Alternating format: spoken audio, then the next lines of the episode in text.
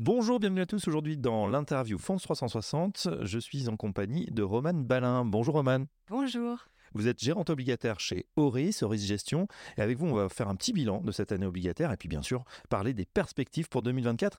Alors, première question, effectivement, est-ce qu'on peut faire le point sur ce segment obligataire en 2023 alors, comme attendu, euh, l'année 2023 a été très favorable pour le segment obligataire, avec des performances qui vont de 5 à 9% selon les sous-segments. En tête de liste, on retrouve le yield, mais également les cocos, et ce, malgré l'épisode Crédit Suisse de mars dernier. Alors si les performances étaient au rendez-vous, la volatilité l'était également. Image assez frappante de cette volatilité, c'est le taux 10 américain qui touchait 5% en octobre et qui finit le mois de novembre aux alentours de 4,30. D'ailleurs, un tel revirement de tendance, le marché, qui price en fait un scénario de higher for longer assez certain, est passé maintenant à un scénario avec de nombreuses baisses de taux en 2024. Alors on traduit higher for longer, ça veut dire qu'on pensait être sur des taux euh, durablement hauts et finalement on s'aperçoit que le scénario en cette fin d'année est plutôt à l'inverse. Durablement haut pendant un certain moment. Alors que maintenant on commence à pricer de nombreuses baisses de taux dès l'année prochaine. Alors justement, on se penche sur cette année 2024. Euh, C'est vrai que premièrement, les grands argentiers, que ce soit la Fed ou la BCE, ont enfin appuyé sur le bouton pause. Et maintenant, on spécule, et ça fait bondir les marchés et détendre les obligations, que bah, effectivement, il pourrait y avoir des baisses de taux. Enfin, quel est votre scénario chez Horis Nous, chez Horis, euh, on considère que les conditions vont rester très favorables pour le segment obligataire en 2024. Il faut le rappeler, les taux de rendement sont toujours à des niveaux qui sont quand même historiquement hauts. On a toujours du 4,5% sur l'investment grade, du 8% sur le high yield. De tels niveaux de rendement, d'ailleurs, euh, devraient amplement absorber un potentiel écartement des spreads l'année prochaine. Côté taux, c'est vrai, euh, le cycle de resserrement monétaire touche à sa fin et on parle même pour l'année prochaine maintenant de baisse des taux. Alors l'ampleur de ces baisses, ça va dépendre des évolutions macroéconomiques, mais en tout cas, ça va être un facteur important de soutien euh, pour la classe d'actifs. En parallèle, c'est vrai, on a toujours quand même le risque de récession. Alors chez Oris, nous, notre scénario de base, c'est un soft landing. Et même si l'activité venait à ralentir de façon plus marquée, ça sera en tout cas positif pour les obligations car ça serait sûrement synonyme d'encore plus de baisse des taux de la part des banques centrales.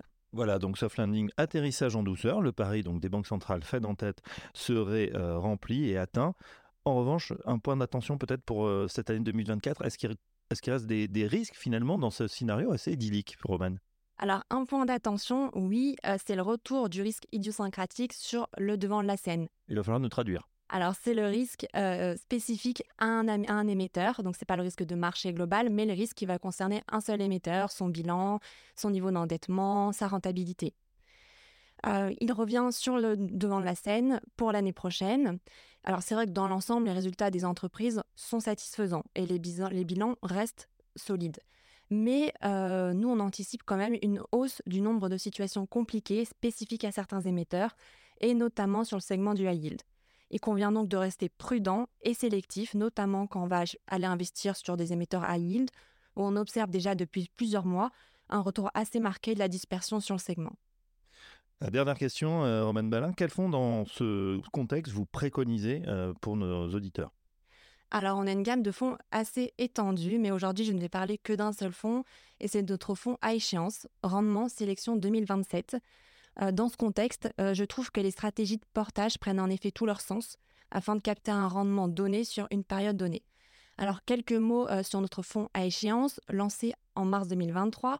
On a déjà des actifs sous gestion de plus de 50 millions d'euros et on a déjà une belle performance de 6% à fin novembre.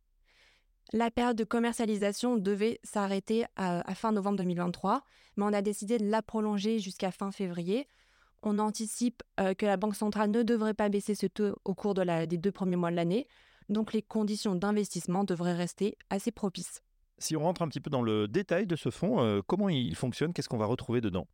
Alors, euh, le fonds vise un rendement net annualisé de 5% tout en étant investi sur un portefeuille jugé assez défensif par rapport à ses concurrents.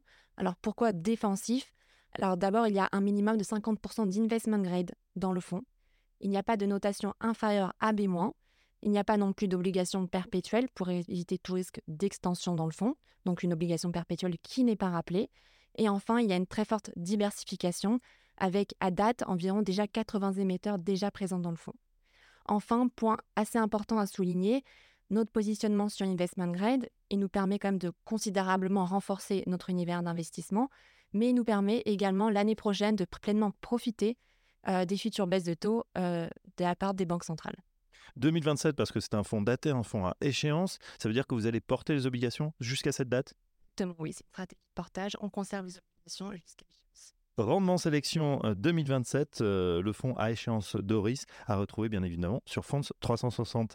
Romane Balin, merci. Merci beaucoup. Je rappelle que vous êtes gérante obligataire chez Horis Gestion et à très bientôt sur Fonds 360.